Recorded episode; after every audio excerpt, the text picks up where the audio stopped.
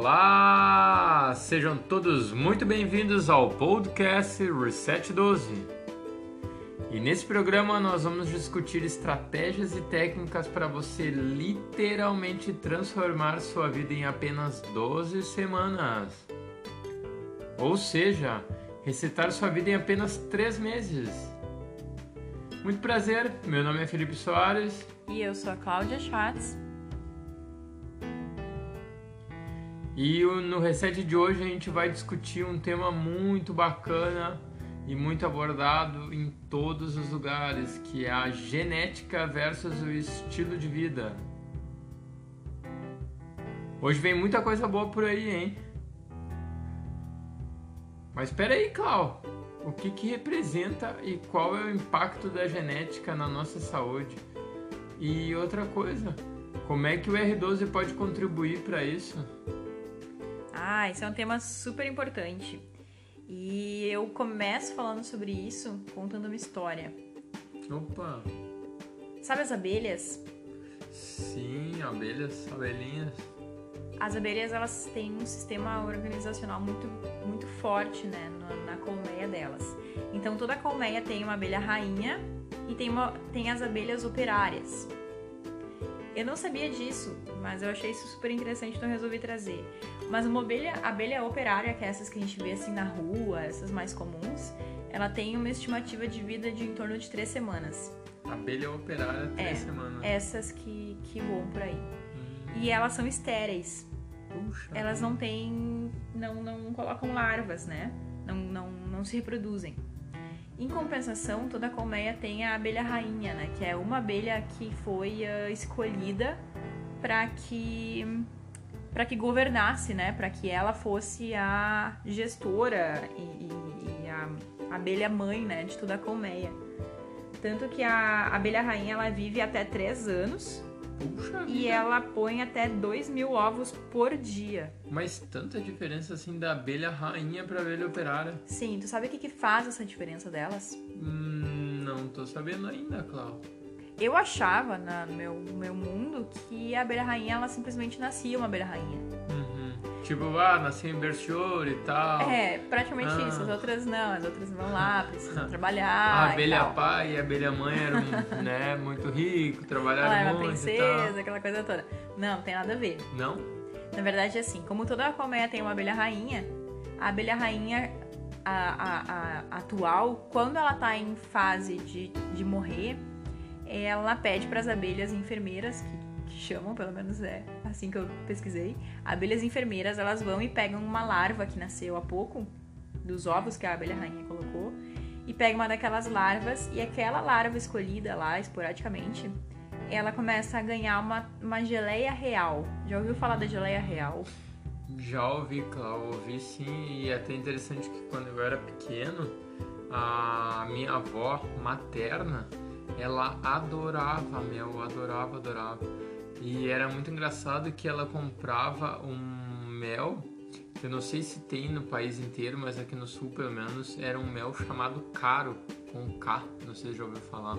Eu, a minha avó tem uh, vidros disso, mas eu nunca comi. Ah, era muito boa. Eles falavam que aquilo lá era tal de geleia real. E eu não sei se era pela embalagem, não sei se era pela mística da voz ou o que, mas realmente tinha um gosto diferenciado, era muito saboroso, muito, muito mesmo, era muito gostoso.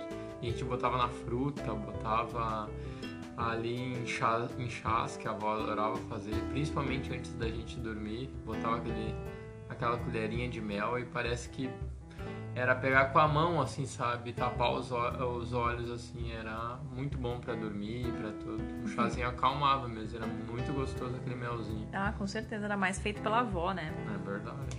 Mas a geleia real, ela é um tipo de mel, né? Eu nunca comi, na verdade, mas eu sei que ela é um tipo de mel que, que nem esse que tu falou, né? Mas uh, essa abelha, essa larva, então, que é escolhida antes da abelha rainha falecer, a abelha principal, a, a larva ela começa a ser alimentada com essa geleia real, que é diferente do que as outras abelhas comem. As outras abelhas consomem o mel comum. Ah, a xepinha daí. As pois abelhas é. normal é a xepinha. Então, quando a, a larva come essa geleia real, uh, tem uma enzima que ela começa a ter uma expressão diferente. E essa expressão dessa enzima faz com que a, a, o código genético, enfim, da, da, abelha mude e ela fique com, ela fica diferente, o, o, o organismo dela fica diferente das abelhas operárias. Tanto que a abelha, a abelha rainha é maior e ela tem essa, essa vivência por mais tempo, né? Imagina de três anos para três semanas, é muita diferença. É muita diferença. Dela poder uh, produzir tantas larvas por dia e as outras abelhas operárias não. Mas claro, isso é no mundo das abelhas. Muitas pessoas perguntam, tá, e aí, isso é para nós também? E o, o, fato mais incrível é que sim, isso é para nós também. É que, eu, desculpa até que eu te atrapalhar, mas uh, geralmente a gente tende a ver o mundo animal replicando para o mundo humano e o mundo humano para o mundo animal. E muitas vezes a gente hum, se depara com questões assim que até de invenções tecnológicas nossas que os animais já produzem há muito e muito tempo, né? Com certeza. Na verdade, eu acho que muitas coisas elas foram simplesmente impostas para nós, né? E a gente segue aquilo porque é questão de cultura, porque é questão de crença, porque dizem que isso tem que comer porque faz bem, e na real, tá, mas será que realmente faz bem? Será que isso realmente tem algum fundamento? Que é o que a gente normalmente já discute, né, nos nossos, nos nossos podcasts passados, né? A interferência que muitas vezes o marketing tem e a, a vontade de vender determinados produtos e criar uma dependência, que a gente tem uma dependência em determinados produtos. Quando na verdade, quando a gente tem uma. É como as abelhas, né? As abelhas comem o mel. E isso é o que faz o, é o alimento delas. A gente também tem o nosso alimento, a gente só precisa redescobrir isso, né? É verdade. E até como tu, tu bem disse antes, muitas vezes a, a genética, seja na abelha, seja dentro do nosso código, ele, ele é spoiler, né? E na verdade eu não sei se é bem assim, tu que vai nos falar. Mas ele pode ser transformado, né? Ou por um alimento, ou por um estilo de vida, ou por né, determinados comportamentos que a gente tem ao longo, né? Do nosso período de, de vida, né? Mas é, a, não significa que se os nossos pais ou nossos avós tiveram algo, que a gente necessariamente está fadado a ter e aquilo ali, ponto final, né? Sabe, eu acho que tu já ouviu e eu acho que quem tá nos ouvindo também provavelmente já, mas sabe uma pessoa que fala: "Ah, a minha família tem sobrepeso, então eu automaticamente tenho sobrepeso também porque a minha genética é assim". Já ouviu isso? Eu, infelizmente, já ouvi, claro. Já ouvi até mais próximo do que eu gostaria, assim. E muita e provavelmente também já acreditou nisso muito provavelmente em algum determinado momento, até porque em relação a sobrepeso, né, uh, tinha uma mística uh, muito grande, muito forte, de que principalmente pelos avós e gerações anteriores, que se a gente estava magro é porque a gente estava desnutrido, estava, enfim, sem alguma coisa assim correta dentro da nossa alimentação e a gente necessitava cuidado. E já para avó e vô, enfim, e bisavós, se a gente estava um pouquinho mais gordo, a gente estava gordo, bonito, né, vistoso. Então, não que necessariamente gordura ou magreza seja sinônimo de saúde, não é isso. Mas uh, foi imposto durante muito tempo que se a gente está de determinada forma a gente está com o corpo adoentado, né? E não significa isso, né? Muitas vezes a, a parte final, que é o que a gente vê um do outro, é só um reflexo de algo que tem lá dentro, né? Que pode ser que esteja bom ou não tão bom, né? Mas você sabe que agora que eu tô falando sobre isso, eu sei porque por essas, esses fatos históricos mas se a gente voltar na história, lá para a época que ainda tinha monarquia, que ainda tinha uh, os plebeus e os reis, uh, num determinado momento, principalmente na, na Europa, eu sei que, que aconteceu isso, uh, a gente até consegue ver naquelas pinturas que tinham as pessoas mais ricas, as pessoas mais bem abastadas, assim, né, Isso, né, as que tinham mais tudo, posses, né? que faziam parte da, dessa, desse, desse clã, elas eram mais gordinhas, né? Uhum. E elas tinham um aspecto também, assim, mais. Uh, talvez não saudável. E os plebeus, eles, como eles eram os que, que uh, trabalhavam, os que precisavam estar ali na, movimentando o reino, uh, eles comiam mais alimentos que eram mais fáceis e não eram também tão caros. Os alimentos caros e mais escassos eram passados para a corte. Em, em, contrapartida, as pessoas que comiam esses alimentos mais, mais, um, mais ricos em gordura, enfim, mais, por exemplo, carnes, mais queijos, mais alimentos que eram considerados na época mais caros, ficavam para as pessoas mais ricas, mas elas também estavam começando a engordar e perder saúde. Tanto que a estimativa de vida naquela época para a corte era baixíssima, era em torno de 30 a 40 anos no máximo. Nossa em contrapartida para os chamados plebeus, que consumiam mais grãos integrais, mais frutas, mais verduras, mais legumes, que era o que tinha nas plantações, eles tinham uma estimativa de vida muito maior, uma qualidade de vida também maior, e eles vinham a ser mais magros conta do estilo de vida deles. Hum. Tanto que aquele. Eu nem sei, na verdade, não consigo me lembrar o nome, mas é. Vamos ver se tu te lembra, mas é um prato francês que é o fígado, acho que do, do pato, que, que é engordado e não sei o que. Tu sabe como é que, como é, que é esse? Eu já, já ouvi falar, só não tô. Mas vai vir, vai vir o, o nome do prato. Uh, ele foi criado para suprir a vontade de uma pessoa da corte. Hum. Se não me engano, acho que é da França, inclusive, né? Prato é francês. mas. Uh, mas ele veio para suprir essa vontade, né, essa necessidade do, do, da corte, e ele foi então transformado para ser um alimento de corte. Nossa, eu acho que eu lembrei que, salvo engano, é o foie gras. Foie gras. Isso, isso, eu isso não, aí. Eu não sei bem a pronúncia, é, mas eu, eu acho que é alguma coisa assim nesse sentido. É, mas ele é do fígado, né? Isso, aham. Uh -huh. Fígado gorduroso. Isso, do fígado, isso, exatamente. Uhum. E era, acho que era de pato e de ganso também, né? Acho que era das duas, das duas espécies, né? É, e até o, o, a forma como eles fazem isso, eles ainda fazem isso, né? Um prato que ainda é forte na, na cultura. Uma forma bem horrível, assim, né? Mas não, não é o caso da gente entrar em detalhes agora, mas é algo que, que pro animal é... É muito degradante, né? Porque eles forçam né, o animal Nossa, a comer, é assim, até exaustão, né? E, enfim nem tu comentou, acho que não, não vem o caso agora, né? Mas é uma prática muito, muito complicada, né? É, e um outro exemplo para a gente entrar mais ainda, mais a fundo de como a, a nosso, o nosso estilo de vida ele consegue mudar, alterar a nossa, a nossa genética, o nosso DNA, se dá por estudos de migração. Hum que, que são estudos que analisam uh, culturas e, e, povos que migram de lugares, né, lugares de onde a região de onde eles, onde eles são para outros para outras regiões. Hoje a gente já vive num mundo muito mais ocidentalizado, né? Uh, a Ásia antes não tinha essa, essa cultura tão forte ocidental e hoje na Ásia a gente já encontra vários McDonald's, por exemplo, que são oriundos dos Estados Unidos. Então é, esse mix hoje a gente já não consegue mais ver com tanta, com tanta clareza.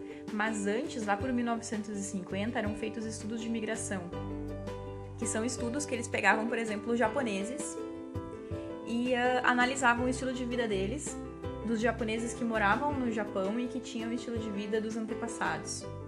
O Japão uh, Hoje, de novo, já é um país que já está um pouco mais ocidentalizado, mas nas regiões rurais eles têm uma alimentação que é basicamente plant-based, né? Que é o que a gente o que a gente uh, acredita. E desculpa, Klaus, só te interrompendo, mas para quem ainda não sabe o que, que é uma alimentação plant-based, uma alimentação plant-based é uma alimentação onde a base da nossa alimentação é de frutas, legumes, verduras, hortaliças, uh, feijões, grãos integrais, de realmente alimento de verdade, mas alimento que tenha vida, alimento que tenha pouco índice de gordura, pouco sal acrescentado.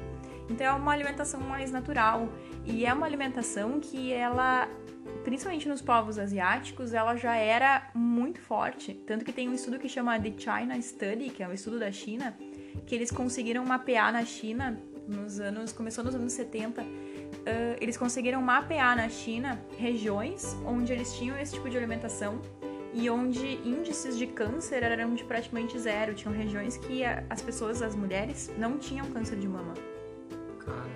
E aquela região, conforme eles foram mapeando e conforme foram analisando com o passar do tempo, eles viram que aquelas regiões elas foram se ocidentalizando, as pessoas foram mudando a alimentação delas e os índices de câncer começaram a aparecer por conta das alterações no estilo de vida, principalmente na alimentação. Caramba.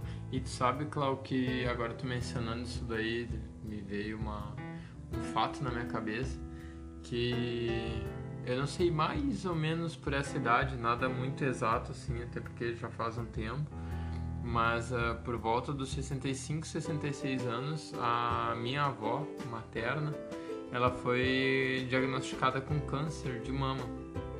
E o médico, uh, na época, na minha opinião, assim, até de uma forma um pouco aquém do que eu acho que deveria ser, mas ele informou para ela que ela teria apenas uh, seis meses de vida depois dessa descoberta. E eu me lembro que teve uma comoção e tal. Por parte da, da avó mesmo, por parte da, assim, das pessoas mais próximas, né? E, e foi engraçado porque aquilo ali em primeiro momento era uma notícia, claro, nada boa, nada agradável e, e foi difícil de lidar com ela.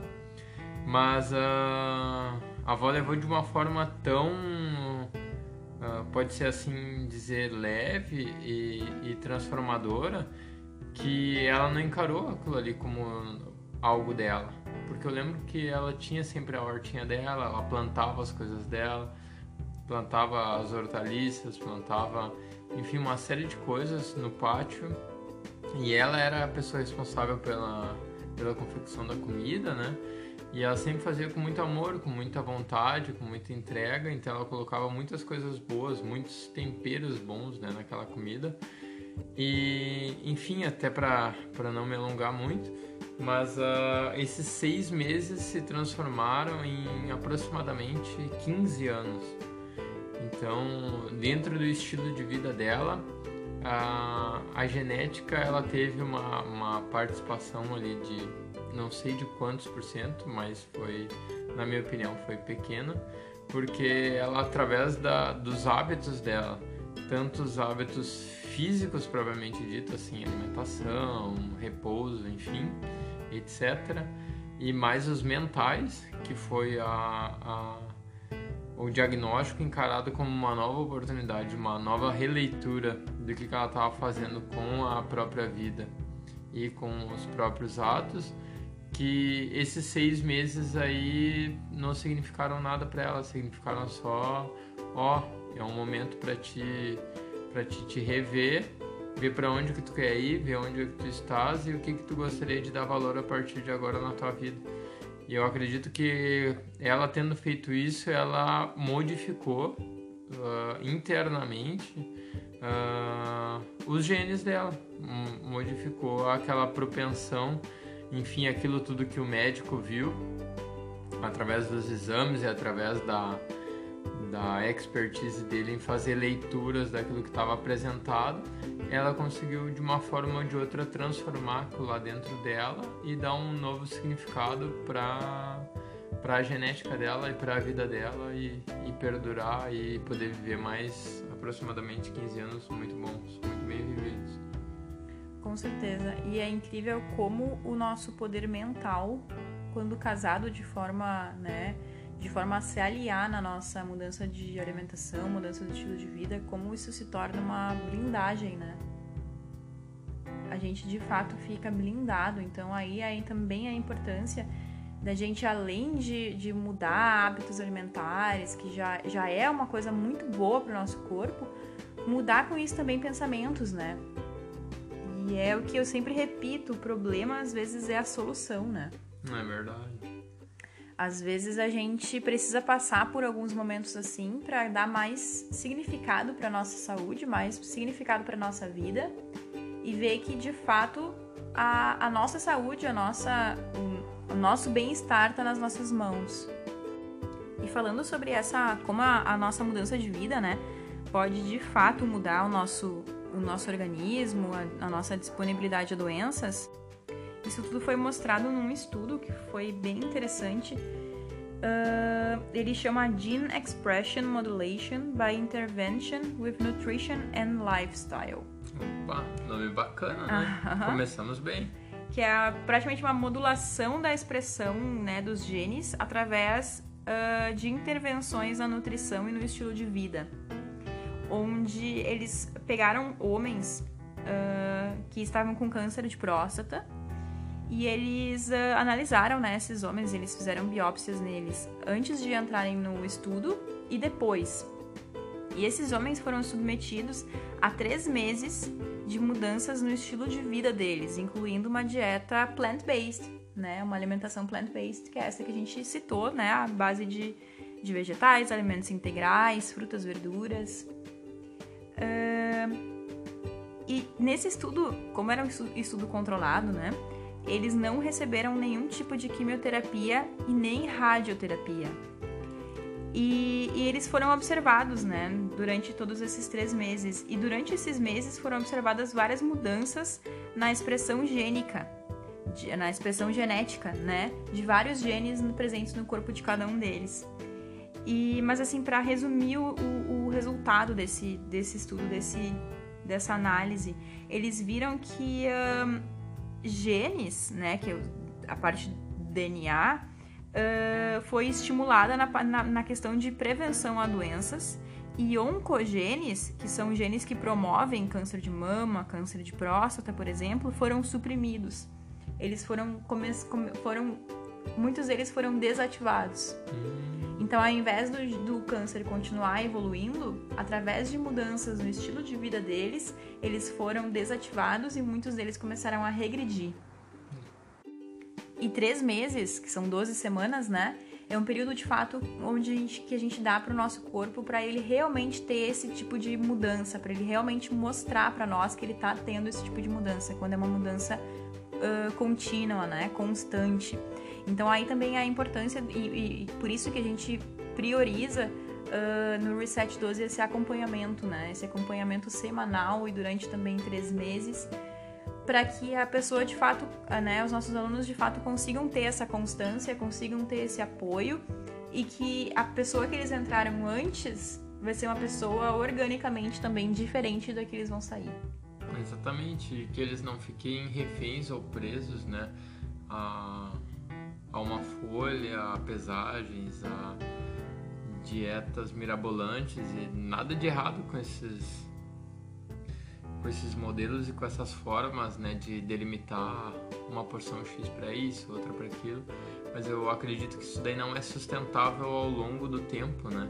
E como a gente preza por saúde e uma qualidade de vida diferenciada, nada melhor que a gente viver de uma forma natural, né? Encarar os dias de uma forma natural, até porque o nosso corpo ele foi feito para trabalhar em harmonia, né? E ser o nosso aliado dia a dia. E quanto menos peso a gente colocar nisso, em ter que seguir protocolos e, e receitas ou enfim algo tão mirabolante, quanto mais simples for, quanto mais claro o caminho for e mais uh, a gente conseguir se apropriar disso melhor, né? É isso aí, aí tá a importância, né, da gente ter a nossa saúde, a nossa vida nas nossas mãos, né? De... E também de, de já fazer uma, uma mudança, uma reeducação, uh, onde a gente não precisa, que nem tu falou, ficar refém de, de anotações, refém de posso, não posso, refém de, ah, essa porção aqui que eu posso comer, não posso comer mais além disso. E o mais legal é que numa alimentação natural, uma alimentação plant-based, né? Uh, a gente não, na verdade, a gente nem entra nessa, nessa questão de, de limitação de alimentos. Porque são realmente alimentos que, que promovem tanta saúde para o nosso corpo, que trazem tanto bem para o nosso corpo, que não faz nem sentido a gente limitar. E quando eu falo isso, algumas pessoas perguntam: "Ah, mas eu quero emagrecer, como é que eu não vou, como é que eu vou emagrecer se eu não limitar alimentos?" Só que aí entra a importância dos alimentos que a gente consome, né? E do que eles de fato trazem de nutrição, de benefício para o nosso corpo.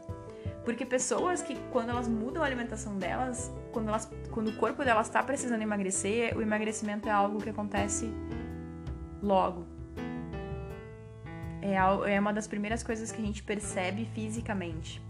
E o melhor disso é que o emagrecimento ele não vem simplesmente por uma loucura que tu tá fazendo e tu tá emagrecendo por conta disso. Não. Tu tá emagrecendo e tu também tá fazendo um bem enorme pro teu corpo.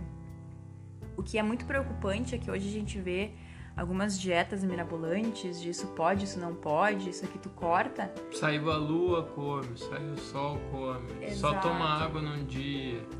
Ou só come X alimento lá e deixa os outros. Exatamente. E, e eu, eu, acompanho isso, uh, por exemplo, nos Estados Unidos, que tem umas dietas que são mais fortes lá e que estão ficando fortes aqui também que uh, as pessoas, quando elas começam a seguir um ano, dois anos aquela dieta, elas agora estão começando a entrar no seguro saúde dos Estados Unidos com problema de diabetes, com, com pressão alta, com problemas cardíacos, mas justamente porque eles estavam privando o corpo deles de alimentos que são importantíssimos para a saúde deles, cheios de fibra, e a gente sabe cada vez mais quão importante é a fibra para o nosso corpo. A fibra antes ela era dada como ah, ela é só um veículo para que a gente vá fazer até as, até as fezes diárias. Mas não, as fibras elas alimentam todas as bactérias boas que tem no nosso intestino. Elas garantem a saúde do nosso intestino e o intestino hoje é sabido que é o nosso segundo cérebro. E não só o nosso segundo cérebro, mas ele tem uma função muito ligada ao nosso coração, alimentos que realmente ajudam as nossas veias, para que a gente não desenvolva pressão alta, para que a gente desenvolva um coração cada vez mais saudável, um coração de herói. Então, uh, aí está a importância da gente fazer algo que de fato seja de acordo com a nossa natureza. E a nossa natureza é de comer alimentos que, que, que, são da natureza, de comer frutas, de comer verduras, de comer tubérculos. Tubérculos são batatas. A batata hoje ela é um alimento que para muitas pessoas, ah, não, tu não pode comer porque ela é um carboidrato. Ela é um carboidrato, mas a gente precisa de carboidrato. É o carboidrato que dá energia para as nossas células. No momento que a gente priva o carboidrato da nossa alimentação, o nosso corpo ele entra em deficiência nesse sentido e ele começa a pegar das proteínas o carboidrato que ele precisaria. E a proteína não foi feita, ela não é no nosso corpo um, um caminho para gerar energia. Ela está sendo então usada de uma forma errada. Só que, claro, qualquer alteração que a gente faça na nossa alimentação, quando a gente para de comer alimentos processados, quando a gente diminui determinados alimentos, farinhas brancas, é óbvio que a gente emagrece. Qualquer pessoa emagrece. E qualquer pessoa emagrece também quando tem uma deficiência calórica, quando tem uma deficiência de alimentos. Então, também vai emagrecer. Hum. Então, aí, é, essa é uma mensagem muito importante que eu, que eu gostaria de frisar, é que o emagrecimento é saudável, ele é bom, ele é preciso. Só que o emagrecimento correto. Emagrecer só por emagrecer e fazendo loucuras com a alimentação é o caminho errado. Tu provavelmente vai emagrecer, mas tu vai gerar muitas coisas não boas pro teu corpo. Então o melhor é a gente poder casar isso tudo, né? É casar a saúde orgânica, a saúde para os nossos órgãos, junto com o emagrecimento. E deixar o emagrecimento como um, um efeito assim, como é que a gente pode dizer? só um efeito colateral, né? De estar tá saudável, de estar tá bem, de estar tá comendo e estar tá ingerindo aquilo que é necessário para o corpo, né? E é isso daí só um efeito colateral, vem naturalmente, né? Com certeza, e vem a força nos músculos, vem a parte de energia junto. Então, o mais impressionante disso é que é, é uma alimentação que ela já é a nossa natural, que hoje a gente não, a gente precisa reaprender o natural. É verdade porque nós, seres humanos, somos os únicos animais na, no, na Terra que não sabem o que é para comer. Todos os demais sabem. É a gente verdade. se perdeu nesse sentido. É engraçado, né, que o leão. É, isso é engraçado, né? O leão não, vamos pegar até o cachorro, né? O cachorro, que ele tá tão próximo a nós, né? Se ele tem dor de barriga, o que, que ele come? Grama. e qual é o alimento assim que é para ser o do cachorro? É, o cachorro agora tem uma, uma grande discussão em relação a isso, né?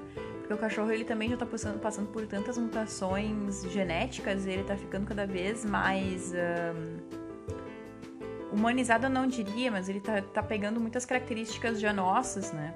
Hum, foi domesticado, né? É, e antes, claro, ele vem de uma linhagem lá de lobos, os lobos eram carnívoros e tudo mais mas hoje já se estuda uma alteração na, também no, no, organismo dos cachorros, né? Dizendo que eles também não têm mais tanta necessidade de carne como tinham quando eram lobos. Mas também devido um pouco à alimentação deles, né? Com certeza, a modificação que tem, né? Tanto que se tu pega uma ração de cachorro, se tu vai ler a, a, a, o que tem ali, tem grãos e tem coisas que um lobo nunca teria acesso. Uhum. É verdade. É, a natureza, ela tem uma inteligência, né? É, ela tem uma inteligência, só a gente precisa aprender a talvez não uh, interferir da forma como a gente interfere, né? Se a gente simplesmente. É como na questão da abelha, né? Imagina o que, aconteceria se a gente fosse lá interferisse e começasse a dar a geleia real para as abelhas operárias. Na é verdade, ia estragar, ia comprometer o ciclo aquele, né? Exatamente. As abelhas já são, já são animais tão frágeis a gente ia simplesmente mudar o ciclo delas, mudar o que é a ordem delas lá e a gente ia causar um desequilíbrio. É verdade, é verdade. E em relação, assim, à, à contribuição ou percentual, vamos supor que fosse possível a gente colocar um percentual de o quanto que a genética influencia na nossa vida e o quanto que o estilo de vida influencia na nossa vida. O que que tu poderia nos dizer assim, Cláudio, nessa dentro dessa relação, o que que tu acredita que contribua mais e o que que faz mais diferença assim para a gente ter uma vida realmente que a gente queira ter e que o nosso corpo e a nossa mente faça aquilo que a gente nos leve para onde a gente gostaria de, de ir? Uh, segundo estudos, né, segundo análises, uh, não é um número meu, é um número de realmente de com embasamento científico. Uh, a mudança no nosso estilo de vida, na nossa alimentação, tem uma interferência de 80 a 90% na, no desenvolvimento de doenças. O 80 restante. 90%. Exatamente. O restante disso se dá pela nossa carga genética. Então eu não digo que a carga genética não seja importante, ela é, mas ela consegue ser minimizada. O que se percebe é que não é necessariamente a genética que faz com que uma doença perdure na família, é que a, a, o estilo de vida perdura na família. Então aquela crença de ah, meus avós comiam tal alimento e tal, sim, mas os avós será que eles não faleceram de doença cardíaca porque eles comiam esse alimento? Tu quer continuar dessa forma e desenvolver essa mesma doença? Ou talvez tu quer mudar uma, uma, algumas coisas simplesmente na tua alimentação, no teu estilo de vida que vai te levar a uma vida lá no futuro diferente. Pegar o que eles faziam de certo, de bom, de bacana, Exato. replicar e o que não era tão legal, anular, né? Exatamente. Por isso que é, é eu sei que a palavra mudança às vezes ela parece até trabalhosa, né? Mas na verdade ninguém come Quer dizer, tem pessoas que sim, mas uh, na maior parte das pessoas, que nem nós aqui no Brasil, a gente já tem o, o prato que é um prato maravilhoso, que é o arroz e feijão. Arroz e feijão. Esse é meu prato favorito, é, arroz e então, feijão. Então, se a gente simplesmente fazer algumas mudanças, né, na a alimentação... Gente já, a gente já falou de arroz e feijão aqui, hein? Já, claro. já falamos. Acho que tá lá no início, né? Um dos primeiros podcasts que a gente fez. Ah, que vontade de comer arrozinho e feijão. Ó, daqui a pouco depois, né? Uhum. Mas, um, por exemplo, se a gente pegar o arroz e feijão, que é a base da nossa alimentação, né? Uh, e simplesmente mudar algumas coisas. São pequenas mudanças, mas que elas precisam ser feitas. E essas pequenas mudanças, esse pequeno curso, vai fazer a gente chegar no lugar que a gente quer chegar. É que nem, por exemplo, um avião. Quando o avião está em voo cruzeiro, que é aquele voo uh, contínuo, quando ele atinge uma determinada altura, uma determinada altitude, ele entra em voo cruzeiro, que ele mantém uma mesma velocidade, enfim porque ele tem lá a altura necessária para conseguir manter. Aí Condição, entra nessa parte de física. Exato. O, o, se o piloto decide que ele quer virar um ângulo, mesmo que seja um ângulo muito sutil, no final do voo, ele ao invés de terminar na Alemanha, ele pode terminar em Portugal. Hum. E Portugal e Alemanha são próximos, Não, eles têm uma distância. Tem uma distância, né? né? Se, se, simplesmente, mesmo que a gente pense, ah, mas é só uma mudança na rota, mas essa mudança na rota, no final, ela pode chegar num caminho que é bem diferente do que a gente procura. Ao longo do tempo, né? Exatamente. E é isso, é esse mesmo exemplo que a gente faz com a nossa alimentação.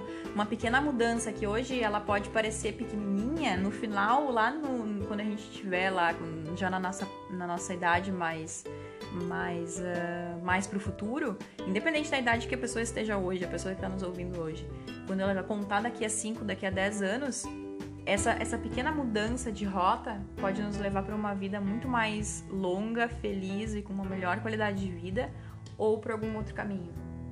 Legal, Sabe que eu lembrei agora de uma coisa, eu vou compartilhar isso, acho que não tem problema nenhum, até porque tá só eu e tu aqui, né? E mais, eu acho, dois ou três malucos aí que nos ouvem, né? Então não tem problema. Mas agora eu lembrei, sabe do que?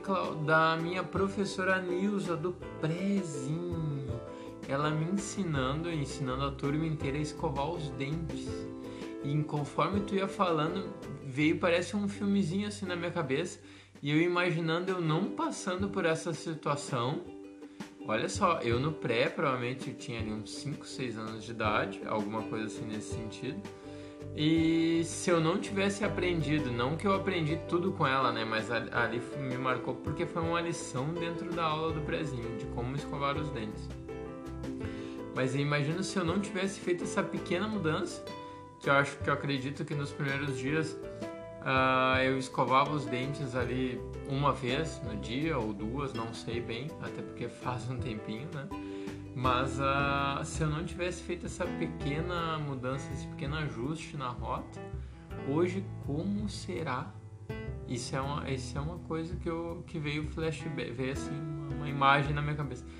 Como será que estariam meus dentes agora, sem escovar os dentes?